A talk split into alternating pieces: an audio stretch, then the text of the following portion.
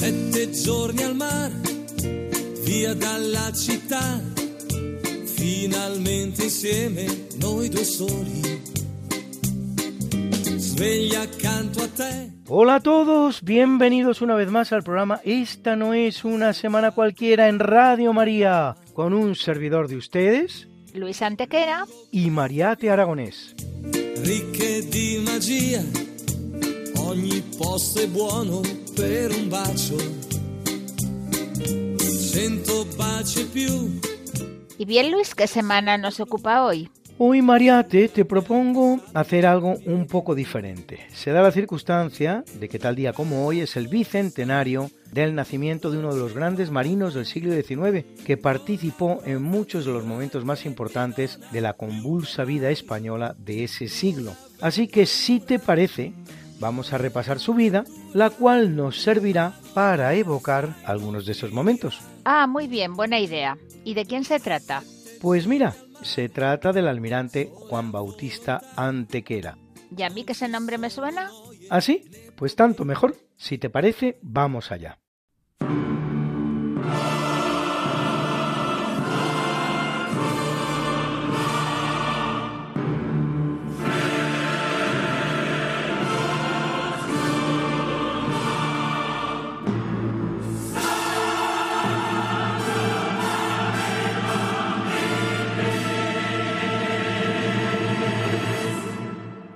El 1 de junio de 1823, en el municipio de San Cristóbal de La Laguna, en las Islas Canarias, donde se haya destinado su padre desde el año 1820 como intendente de las islas, nace Juan Bautista Antequera y Bobadilla. Hace hoy, por lo tanto, 200 redondos años.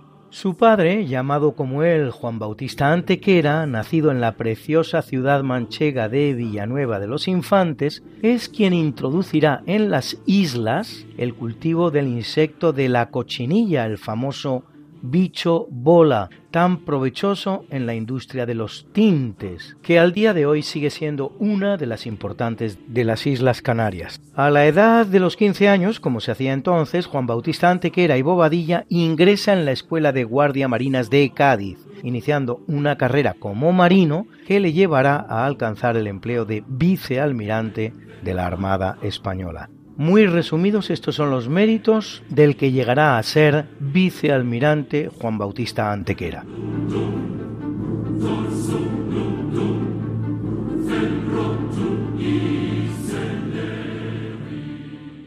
En 1840, en el marco de la Primera Guerra Carlista, o Guerra Carlista de los Siete Años, embarcado en el bergantín Héroe, participa en la acción de los alfaques, siendo recompensado con la diadema real de Marina, llamada por algunos la laureada de la Marina.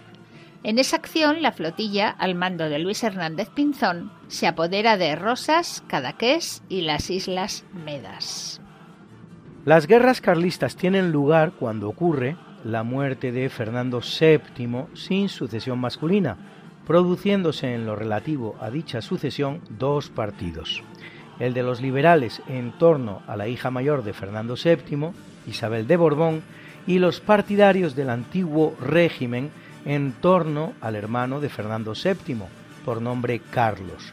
Este enfrentamiento entre isabelinos y carlistas o entre liberales y absolutistas va a producir tres guerras. La primera, también llamada de los siete años, durará de 1833, año en que se produce la muerte de Fernando VII, hasta 1840. La segunda va a durar tres años, de 1846 a 1849. Luego se producirán cuatro alzamientos en 1855, en 1860, en 1869 y en 1870. Y finalmente, la llamada Tercera Guerra Carlista, en la que ya no existe bando isabelino, porque Isabel II ha sido derrocada en 1868 guerra que va a durar cuatro años, entre 1872 y 76. Terminadas todas ellas con victoria liberal. Aunque la causa carlista ha llegado a nuestros días y de hecho el partido carlista, más conocidos como requetés o tradicionalistas, jugará un papel relevante en la guerra civil española, lo cierto es que en términos estrictamente dinásticos, la legitimidad carlista acabará recayendo en el rey Alfonso XIII y unificándose con la legitimista o isabelina.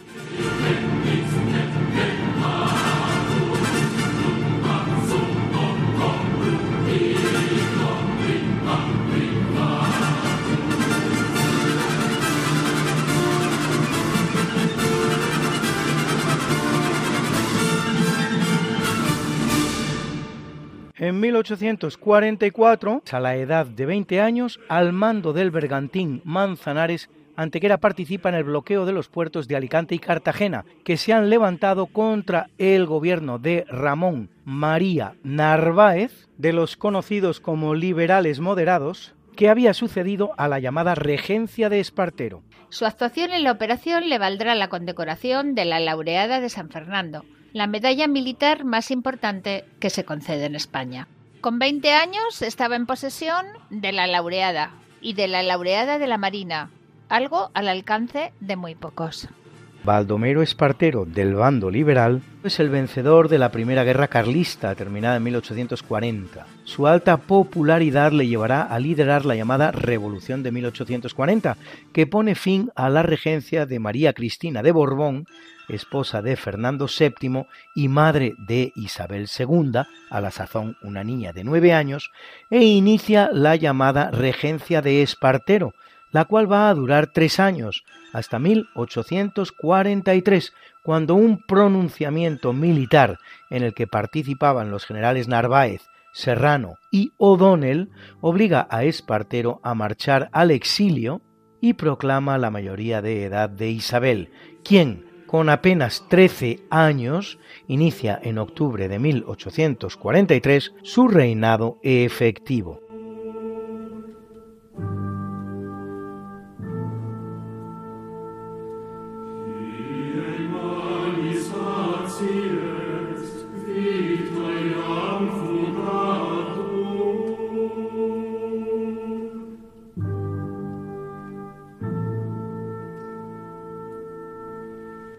1845, embarcado en el buque de la Armada Héroe, Antequera consigue que el presidente argentino, Juan Manuel de Rosas, libere a unos presos españoles que tenía, lo cual hará con habilidad y diplomacia.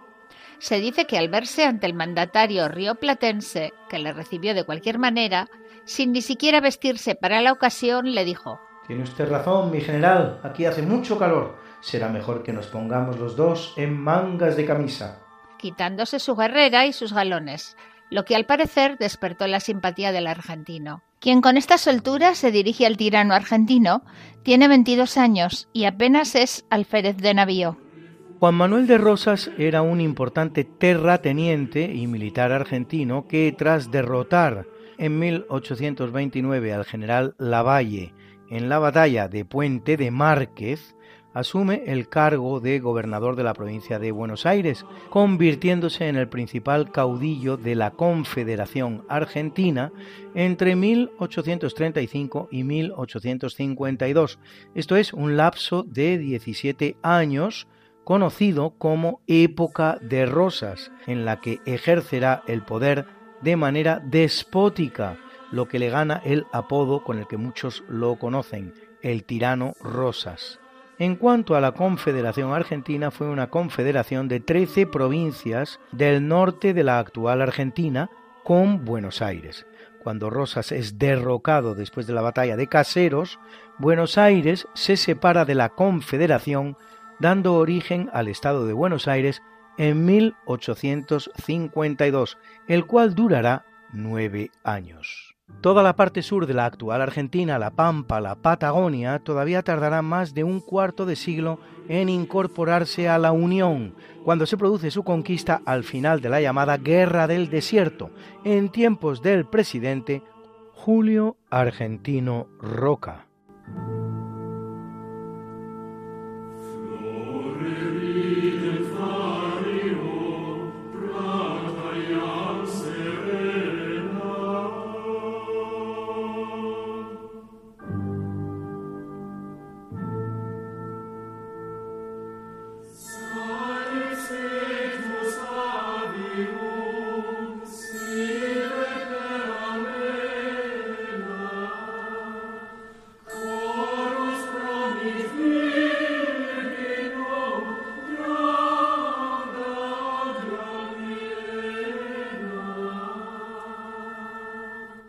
1851, al mando del vapor habanero, participa en La Habana en varias acciones contra los piratas que asolaban la zona, entre otros el temido Narciso López. Sus acciones le ganarán la cruz de Carlos III y el título de Benemérito de la Patria.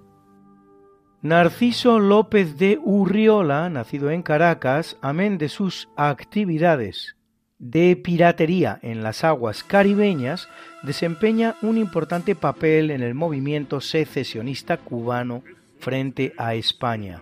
Es de hecho uno de los confeccionadores de la actual bandera de Cuba en 1849.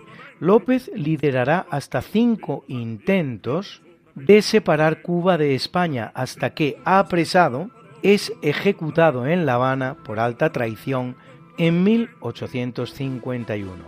El historiador británico Hugh Thomas sostiene que la pretensión de Narciso López era anexionar Cuba a los estados esclavistas del sur de los Estados Unidos.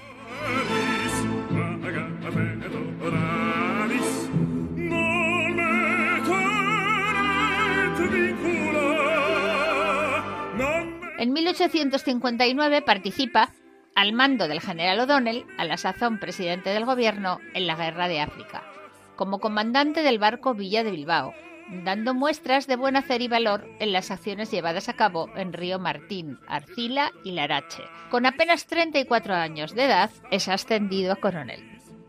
La Guerra de África, conocida también como Primera Guerra de Marruecos, es un conflicto bélico que dura seis meses entre 1859 y 1860, el cual enfrenta a la España de la Unión Liberal con el Sultanato de Marruecos a causa de las continuas incursiones marroquíes en Ceuta y Melilla, y finaliza con el Tratado de Wad Ras, que impone a Marruecos estas estipulaciones España amplía los territorios de Ceuta y Melilla. Marruecos reconoce la soberanía española de las islas Chafarinas en el Mediterráneo.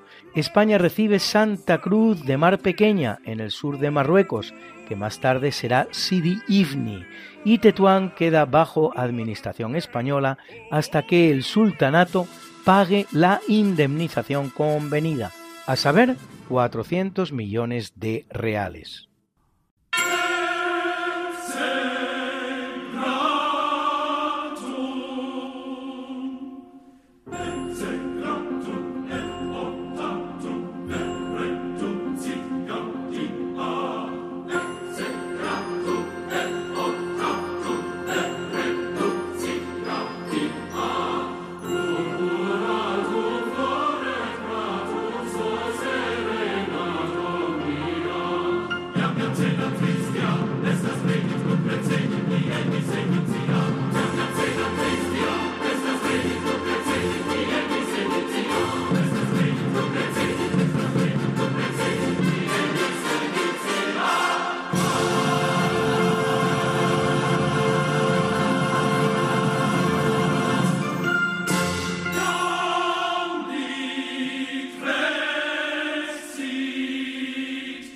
En 1861, ante los acontecimientos que tienen lugar en la Guerra de Unificación Italiana, Antequera es enviado a Nápoles. Recibe, por sus méritos y sus buenos oficios, dos condecoraciones, la napolitana Orden de Francisco I y la española Cruz Sencilla de la Real y Militar Orden de San Hermenegildo.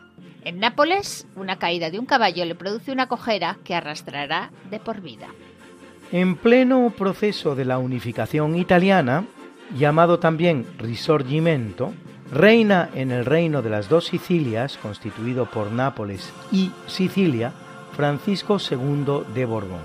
En situación tal, Garibaldi monta la llamada Expedición de los Mil Camisas Rojas, que no cuenta con el apoyo expreso de Vittorio Emanuele II, rey del Piamonte Cerdeña, desde el que se impulsa el proceso de unidad italiana. Tras zarpar de Génova, Garibaldi llega a Sicilia, que se le rinde con facilidad, y de ahí pasa a Nápoles, donde vence al rey Francisco II en la batalla del Volturno en octubre de 1860. Francisco II se refugia en los estados pontificios y en Nápoles se instaura una república provisional. El 26 de octubre de 1860, mediante el llamado Abrazo de Teano, Garibaldi pone sus conquistas a disposición del rey Vittorio Emanuele II, y ello a pesar de ser él el auténtico y único conquistador de las dos Sicilias, y de ser además un ardiente republicano. Todavía intentará tomar Roma en 1862, aunque sin éxito, y en 1866 toma Trento a los austríacos. Y luego, como soldado de fortuna que era, luchará en la guerra franco-prusiana al lado de los franceses, llegando a ser diputado de la Asamblea Francesa en la nueva Francia republicana salida de la derrota ante Prusia. Tomada finalmente Roma, por el nuevo reino italiano, aunque no por él, en 1870 será también diputado del Parlamento italiano, retirándose a la isla de Caprera, que era de su propiedad, donde morirá en 1882 a la edad de 74 años.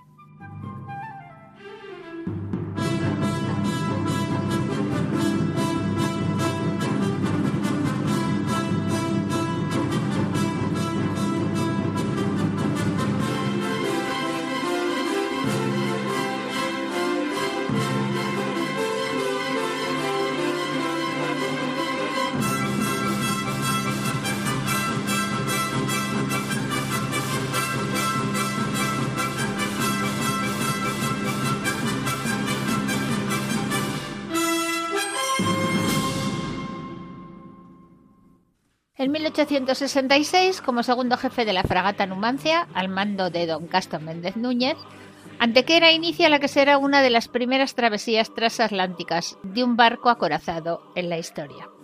El primer acorazado de la historia es el llamado La Gloire, que la Marina francesa vota en el año 1859. En la Marina inglesa el primero será el Warrior, votado un año más tarde. Cuando en 1866 la Numancia, construida cuatro años antes por la compañía francesa Forge et Chantier de la Méditerranée en los astilleros de Tolón, es enviada a América, siete marinas del mundo, además de España, Francia, Inglaterra, Prusia, Dinamarca, Austria, Italia y Estados Unidos, disponen de acorazados, pero desconocedores de las prestaciones de los buques apenas los utilizan en navegación de cabotaje y vigilancia de costas y han participado en una única acción de guerra, Hampton Roads, en 1862, en el marco de la Guerra Civil Norteamericana. La Numancia será el segundo acorazado que atraviesa el Atlántico y el primero en aguas tanto del Atlántico Sur como del Pacífico.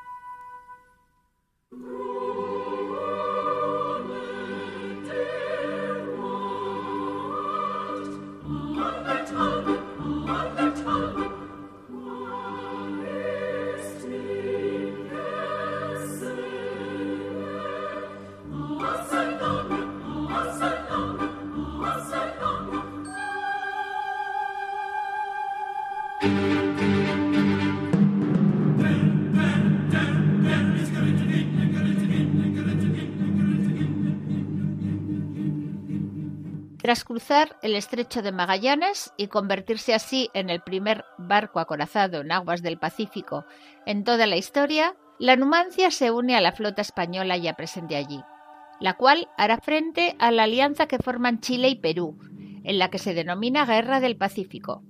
Barcos estadounidenses presentes en la zona amenazan de tomar partido por la alianza chileno-peruana, pero la firmeza con la que responden a la amenaza los marinos españoles les persuade de la conveniencia de abstenerse. Con el bombardeo de los puertos de Valparaíso y el Callao, se pone fin a la guerra con una honrosa victoria española, que conmemoran calles y plazas madrileñas como Aptao o Callao o el barrio de Pacífico.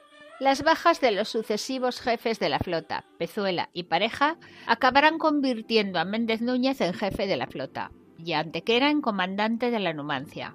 Antequera es condecorado con la medalla de la campaña y combate del Callao.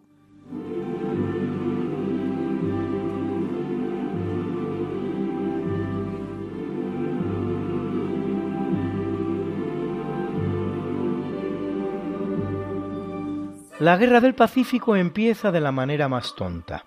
Tras casi medio siglo de total ausencia española en las aguas de los antiguos virreinatos hispanos continentales, España envía al Pacífico una flota de siete barcos con una intención meramente científica y diplomática.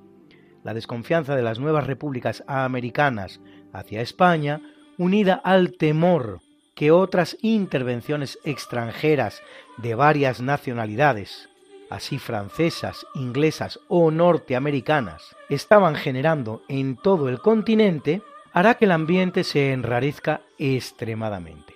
El detonador del conflicto será una simple reyerta entre civiles peruanos y españoles que, no resuelta a gusto de los españoles, hará que los barcos hispanos ocupen las islas Chincha. La firma del acuerdo llamado Vivanco Pareja, Pareja era el comandante de la flota española, Vivanco era un expresidente peruano destinado ahora como diplomático en Chile, no representa en modo alguno el final de la desconfianza, ni menos aún de las hostilidades. Y España envía al escenario otros tres barcos, entre los cuales la fragata blindada Numancia al mando de Méndez Núñez, el cual, al llegar al escenario ante la muerte por suicidio de pareja, toma el mando de la flota, dejando el mando de la Numancia a Antequera. Se bombardea primero el puerto chileno de Valparaíso y luego el puerto peruano de El Callao el 2 de mayo de 1866, dando por ello por terminada la operación de castigo con una neta victoria española, aunque el hecho de que los marinos españoles no procedieran a una operación de ocupación y conquista del territorio hará que los americanos presenten la guerra como una victoria chileno-peruana. Y así la tienen hasta el día de hoy. Cuando dos meses después se produzca la primera batalla naval en la que las dos armadas contendientes poseen acorazados, la batalla de Lisa, en el marco de las guerras por la unidad italiana, el comandante austríaco Wilhelm von Tegethoff, vencedor de la misma, arengará a sus marinos con estas palabras. Imitemos a los españoles en el Callao.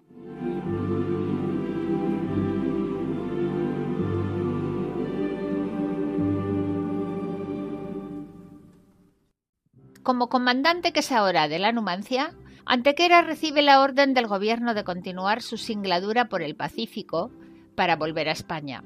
Al doblar el cabo africano de Buena Esperanza, ante el empeoramiento de la situación en América, en lugar de ascender hacia España, continúa su singladura por el Atlántico hasta llegar a Brasil, donde se convierte en el primer hombre en dar la primera vuelta al mundo realizada por un barco acorazado. Por esta hazaña, la reina regente María Cristina le concede un lema en el que reza la inscripción. In loricata nave primus circundedisti me. En nave acorazada fuiste el primero en darme la vuelta. Es el mismo lema que recibiera en su día de manos de Carlos V Juan Sebastián Elcano, con el añadido In loricata nave en nave acorazada. Es condecorado con la medalla del viaje de circunnavegación de la Numancia. Como se sabe, la primera vuelta al mundo se había completado en 1522 por la nao Victoria al mando de Juan Sebastián Elcano. Se dice que con él la completan otros 17 hombres, lo cual es inexacto, pues la vuelta al mundo no se consuma en España, sino que se había consumado ya antes en la isla de Cabo Verde, en el Atlántico africano, lo que quiere decir que los 13 españoles que se quedan presos de los portugueses en dicha isla eran también circunvaladores, aunque no llegaran a España.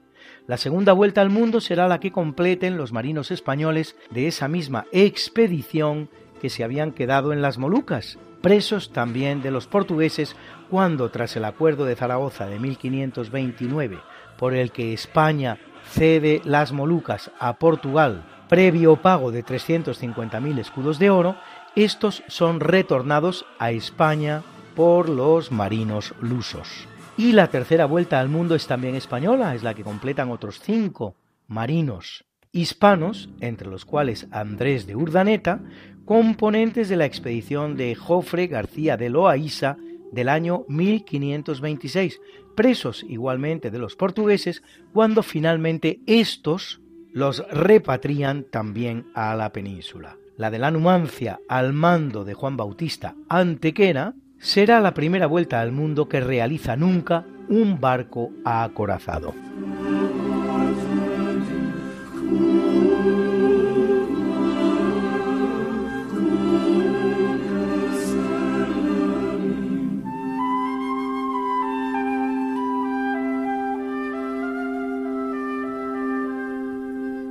En 1868, en los tiempos convulsos de la llamada Revolución Gloriosa, Antequera pone fin a un golpe republicano en Málaga y luego en Santa Pola aborta él solo un brote de golpe militar surgido en el barco Villa de Madrid, lo que será premiado posteriormente por la reina regente María Cristina con el título de Conde de Santa Pola. Asciende a contraalmirante. La Revolución Gloriosa, llamada así en descarado plagio de la habida lugar en Inglaterra en 1688, curiosamente las mismas cifras en orden diferente, que acaba con la sustitución en el trono de Jacobo II Estuardo por Guillermo de Orange, es una sublevación militar de tipo liberal que supondrá el derrocamiento de la reina Isabel II después de un reinado de 35 años y el inicio del llamado sexenio revolucionario, un período particularmente convulso de la historia de España que incluye varios regímenes políticos diferentes, el gobierno provisional de Serrano, la regencia también de Serrano, la instauración por imposición del general Prim de la dinastía italiana de los Saboya en la persona de Amadeo I, que dura dos años, la Primera República, que dura uno, y finalmente la restauración borbónica.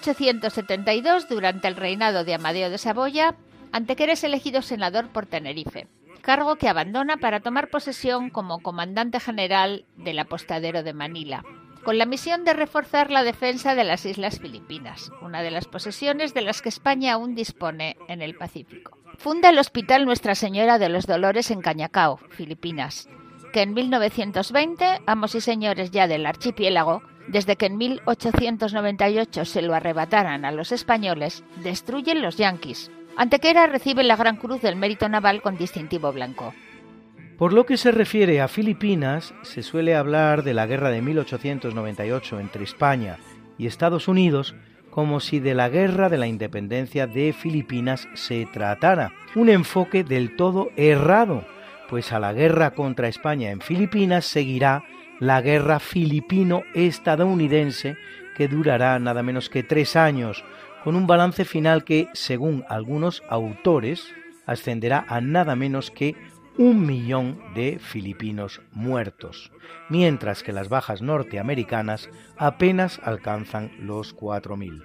El resultado de la guerra dará lugar a la ocupación estadounidense durante nada menos que medio siglo del archipiélago, donde impone una dictadura que no va a terminar hasta el año 1946 y terminará con el execrable episodio del bombardeo aéreo por los norteamericanos de la que era su propia colonia, Manila, dejando un saldo de otros 100.000 muertos en el segundo bombardeo más mortífero de toda la Segunda Guerra Mundial. Vale decir de toda la historia. Solo después del de Hiroshima, con una diferencia importante. Cuando Estados Unidos bombardea Hiroshima, bombardea al enemigo. Cuando Estados Unidos bombardea Manila, está bombardeando a sus propios ciudadanos. Filipinas y Estados Unidos no estaban en guerra. Cabe preguntarse si Estados Unidos habría bombardeado una ciudad como Nueva York o Boston de la manera en que bombardeó Manila si la situación en esas ciudades hubiera sido parecida a la de Manila.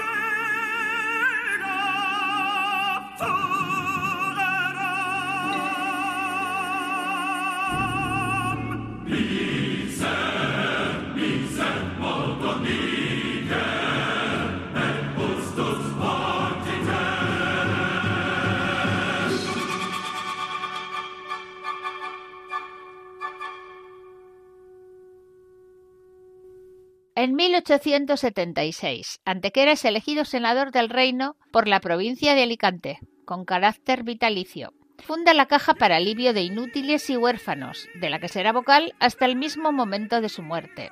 Y ese mismo año es nombrado ministro de Marina en el gobierno de Antonio Cánovas del Castillo, cargo en el que permanece un año y medio, y del que dimite cuando no le es aprobado el plan de reconstrucción de la Armada, a partir de esos acorazados que también conocía él, para la defensa del imperio insular, Cuba, Puerto Rico y Filipinas. Se rodea de un equipo al que llama el Pentágono, en el que militan cinco militares, Ramón Auñón, Víctor Concas, Fernando Villaamil, Antonio Piñeiro y Federico Ardois. Efectivamente, la defensa del imperio insular era acuciante, como se demostraría solo unos años más tarde. En cuanto Estados Unidos hubo restañado su herida de la guerra civil terminada en 1865, que a poco la divide en dos países diferentes, razón por la que se la conoce como guerra de secesión, y quién sabe si después incluso en más, se pone a pensar inmediatamente en nuevos proyectos de expansión marítima y territorial. Y su vecino, como siempre antes, vuelve a ser España, esta vez su imperio insular aprovechando los desórdenes producidos en Cuba, busca la manera de ingerir en el conflicto y la halla en una acción de falsa bandera en la que a partir de ese momento se especializarán los yanquis. ¿Cuál es la del autohundimiento de un barco de la flota estacionada en La Habana? Y así, mientras sospechosamente toda la oficialidad del barco se halla en una fiesta organizada en su honor por las autoridades españolas, el barco estalla inesperadamente dejando 345 víctimas, la práctica totalidad de la marinería, apenas ningún oficial. Acto seguido, Estados Unidos declara la guerra a España y el 3 de julio de 1898, en la batalla naval de Santiago de Cuba,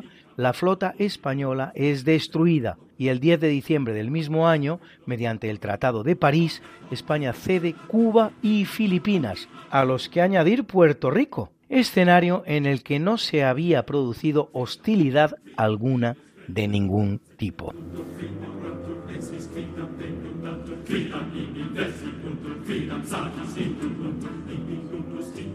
Martin Semper, Marco Dinkins und der Friedrich Nunes, die der Martin Semper, Marco Dinkins und der Demon Matari. Es hat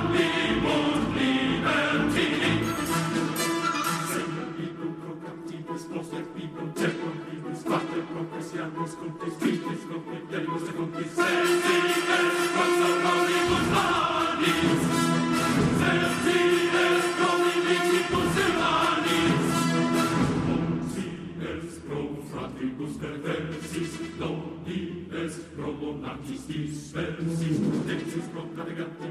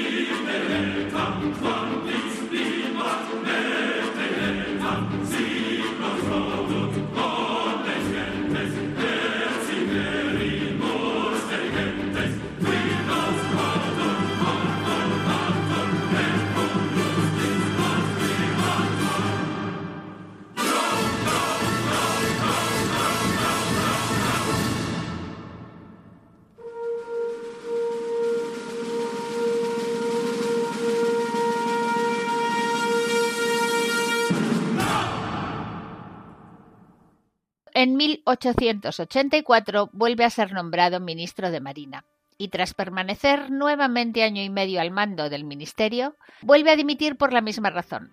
Un plan de flota para la defensa del imperio insular que no le es aprobado.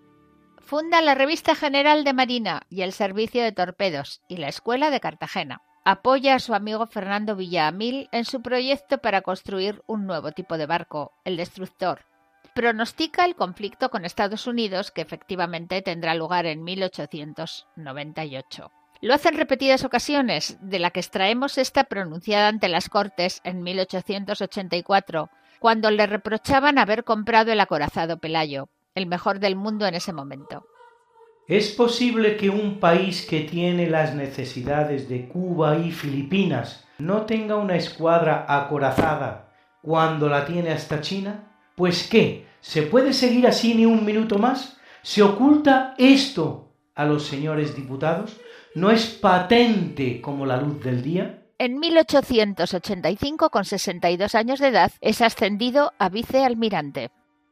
La creatividad de los marinos españoles de la época se multiplica. Bustamante idea un torpedo, González Ontoria un cañón, Peral un submarino, Fernando Villamil se une a ellos con un nuevo barco rápido e innovador.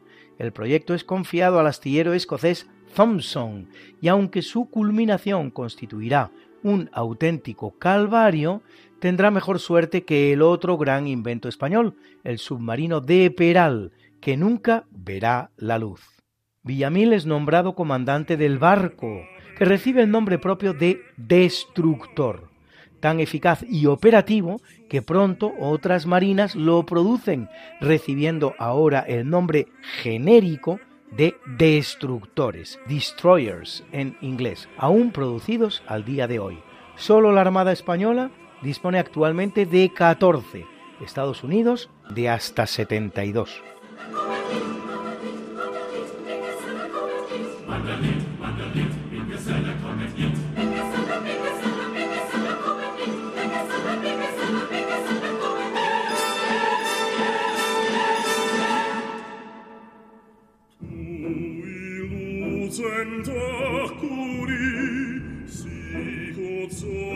surradi sic ut splendor fulguris lucem donans tenebris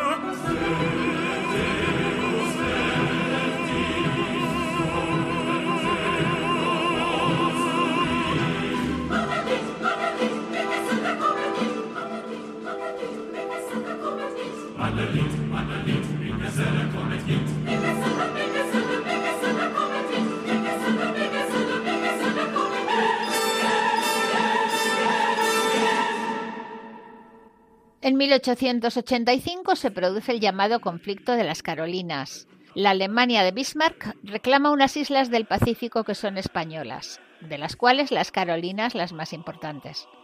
España llega a preparar una flota de siete barcos para la defensa de las islas, la cual le es encomendada a Antequera, a pesar de que su edad no le obligaba a aceptar dicho mando, como señalará con toda claridad en la carta en la que lo acepta, plenamente consciente de la dificultad y el peligro inmenso de la operación.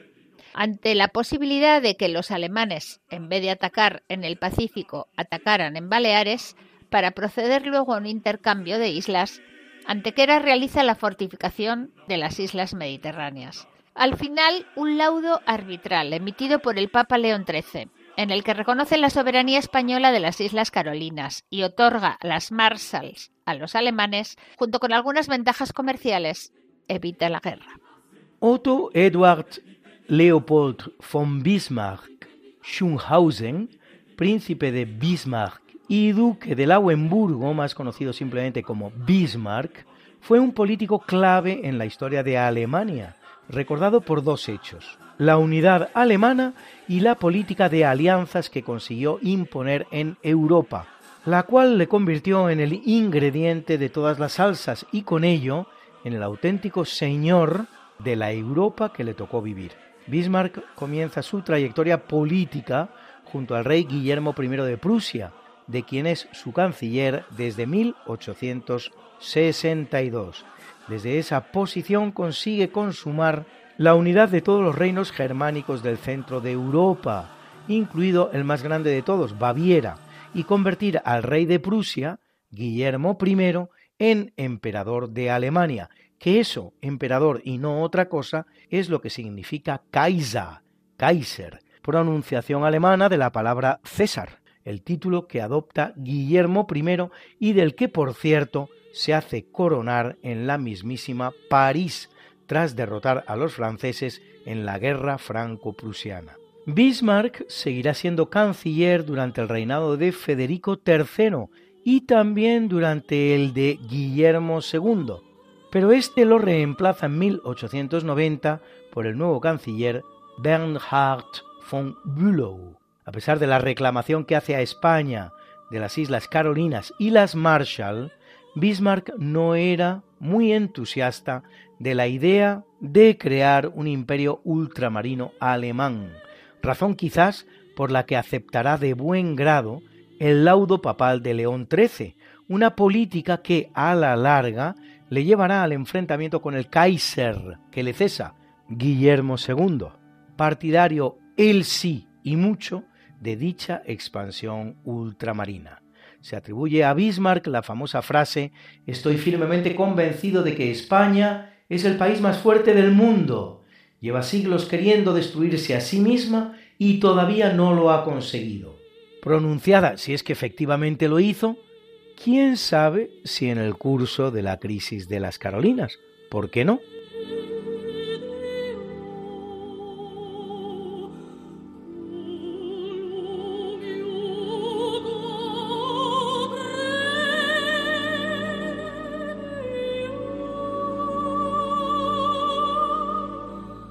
Juan Bautista Antequera morirá el 16 de mayo de 1890 a las 12.30 horas, a la edad de 66 años, dejando esposa, Atanasia Angosto, con la que contrae nupcias el 29 de septiembre de 1879, a la avanzada edad de 59 años, empeñado como lo había estado en todo momento en el servicio a la patria, a pesar de lo cual tendrá cuatro hijos, Juan Bautista, prematuramente muerto, otro Juan Bautista, Rosario y Luisa. Se halla enterrado en el Panteón de Marinos Ilustres de San Fernando, junto con otros grandes marinos de la Armada Española como Jorge Juan, Antonio Barceló, Alejandro Malaspina, Federico Gravina, Cosme Damián Churruca o su gran amigo Casto Méndez Núñez.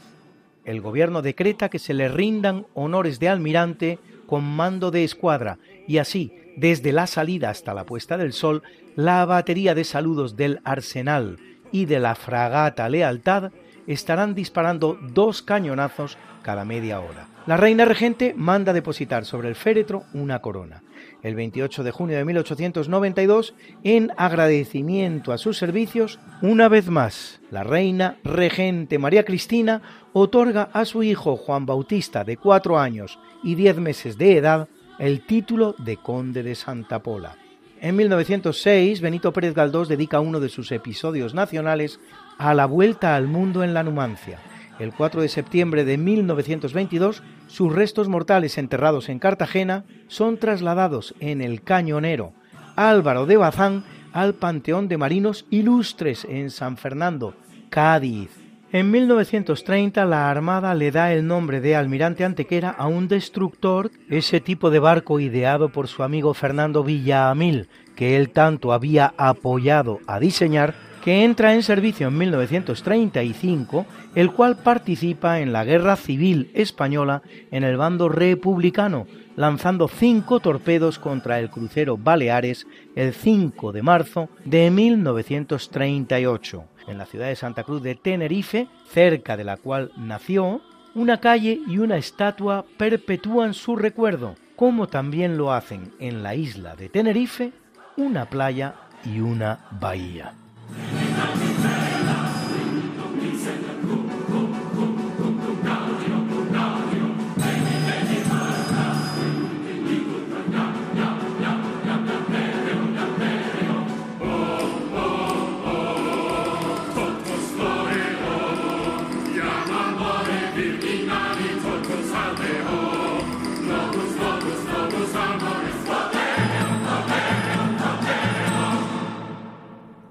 Y Alberto nos habla de la faceta más humana de Antequera. La polar es lo que importa. Es el lema de todos los marineros del hemisferio norte del mundo. Aunque el norte que hoy nos referiremos es al norte, al fondo, al fin, en fin, eh, a España. Este es el lema se le podría haber aplicado al almirante Antequera, que su único norte fue España desde la Marina. Hoy voy a hablar de él, pero en su faceta únicamente como político, como ministro. También fue senador, aunque es verdad que nunca ejerció de político, sino de militar que las circunstancias del servicio le habían llevado a aceptar un ministerio. Fue dos veces ministro de Marina, los dos en la restauración con Cánovas del Castillo. Estuvo entre las dos ocasiones dos años y medio y en él se destaca sobre todo sus dotes organizativas y su moral y ética.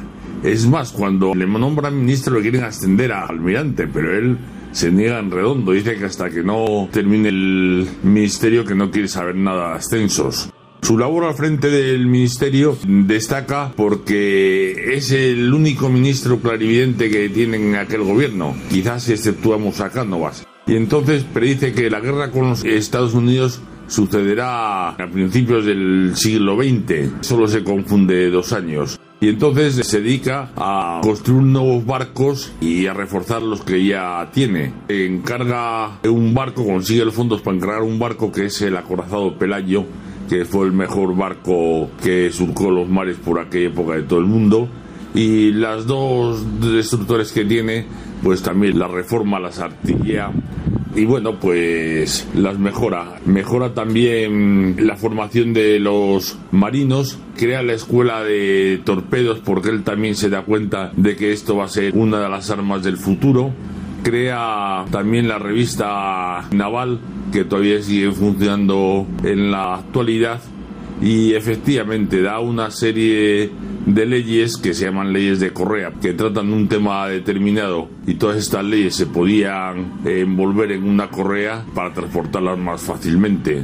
Pero a mí sobre todo lo que más me impresiona del almirante Antequera, que alguna vez se lo he comentado a su bisnieto, es la moral. Es una persona que podía haber sido tranquilamente filósofo, un filósofo estoico, con una idea sobre la patria, la nación y la religión que hoy día muchos desearíamos tenerla.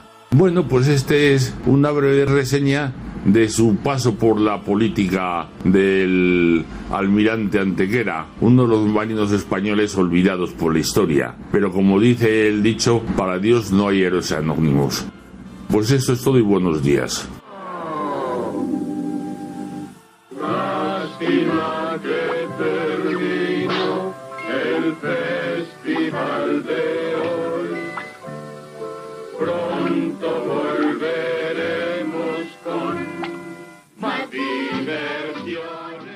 Y sí amigos, una vez más y como siempre, nuestro programa se acaba, llegamos al final. Pero recuerda,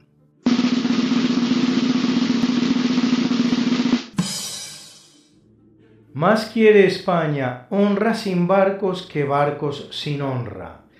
Casto Méndez Núñez, jefe de la flota que obtiene en aguas del Pacífico la gran victoria en la batalla del Callao que sirve para reponer el honor de España ante las afrentas que le habían infligido en aquella ocasión los gobiernos de Chile y Perú, cuando se enfrenta con solo 10 barcos a las defensas artilleras de los puertos chilenos y peruanos y el gobierno español le dice que abandone la misión por lo arriesgado de la misma. Casto Méndez Núñez fue, como Antequera, de quien era gran amigo, uno de los grandes marinos del siglo XIX español, con una impecable hoja de servicios que tuvo el infortunio de morir a unos tempranísimos 35 años, alcanzando el grado de contraalmirante, y con tal prestigio que llegará a ser propuesto como candidato al trono de España en los duros tiempos del sexenio revolucionario con el trono vacante, derrocada como lo había sido Isabel II.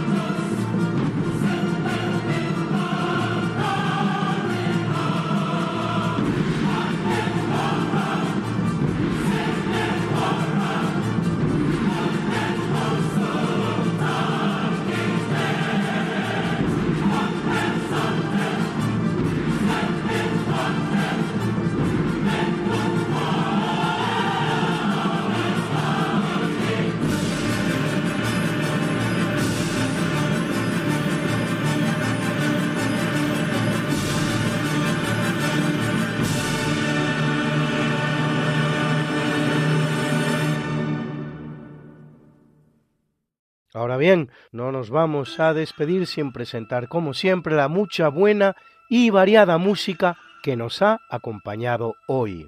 Y en esta ocasión una única pieza, pero muy especial, los Carmina Burana de Karl Orff, interpretada por la Chicago Symphony Orchestra y el Chicago Symphony Chorus, dirigidos ambos por James Levine eran los solistas Jung Anderson, Bernd Weicki y Philip Creech.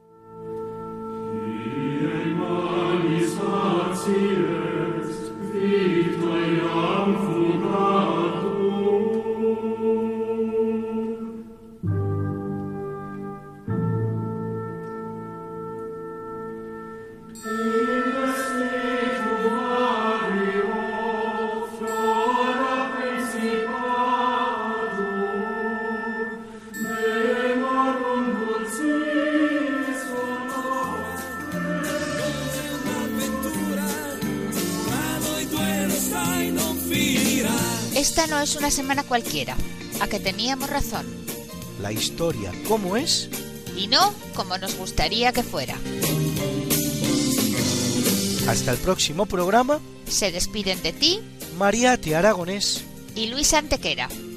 Pero yo te veo muy pronto en el programa de Javier Ángel Ramírez Diálogos con la Ciencia, el jueves a las 12 de la noche, o lo que es lo mismo, el viernes a las 0 horas, con nuevos episodios de nuestra apasionante historia. No te lo pierdas. Les hemos ofrecido en Radio María Esta no es una semana cualquiera, con Luis Antequera y María Te Aragonés.